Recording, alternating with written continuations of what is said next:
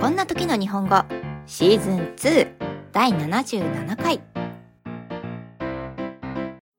Hi there, I'm Megumi. Thanks for coming to listen my podcast.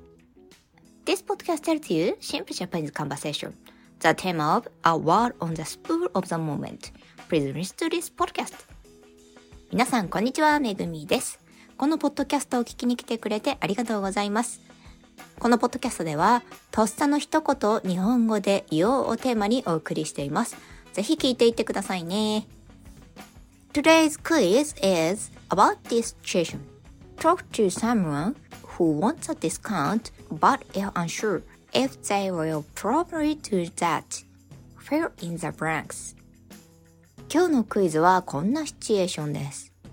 値引きをしてほしいけれど、多分そんなことはしてもらえないかな、と迷っている人に声をかけてみましょう。空欄を埋めてください。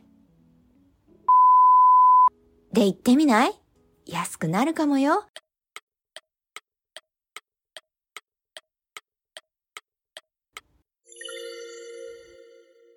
The answer is ダメ元。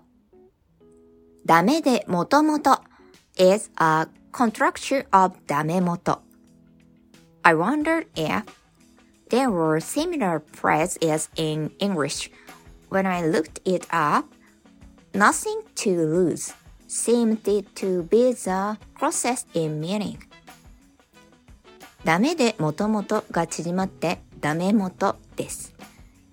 英語にも似たフレーズがあるかなと思って調べたところ nothing to lose が一番意味が近そうでした。It may be useful to remember this phrase as it's often used. よく使うフレーズなので覚えておくと便利かもしれません。それでは今日はここまでです。また来週お会いしましょう。That's all for today. Thank you for listening and see you next week. Bye!